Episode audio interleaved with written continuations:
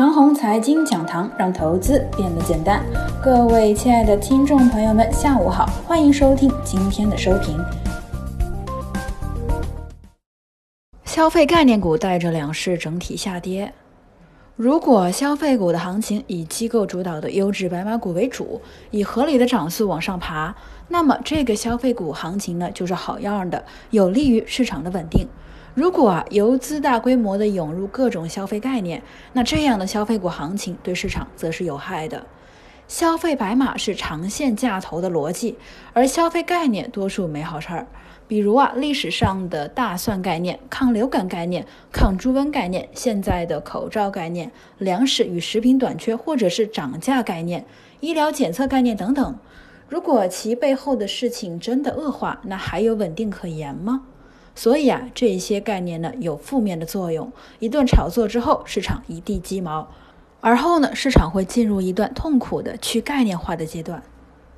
今天呢，市场在大规模的去概念化，消费题材股带着全体的投机股整体退潮，人气低迷，投资者呢也比较痛苦。不过啊，今天市场的整体状态尚可，这一点从沪深三百期指和沪深三百指数的表现便可以看出。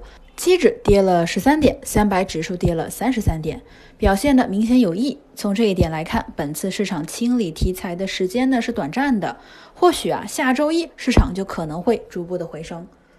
科技股和消费股的表现周期都是一个月，而且带有交替性。本次消费股操作从三月二十四日前后开始，到这两天呢，正好是一个月了。在满月之际，消费概念股今天整体崩溃，依然符合这个周期。接下来呢，我相信啊，消费概念会逐步的退潮，游资席卷过的消费概念股，接下来呢会一地鸡毛。别看金建米业尾盘又快速拉了起来，这啊是垂死挣扎。消费股当中，只能够说机构核心品种应该还不会有事儿，他们啊不必游资，并非是快速炒作一把就走了。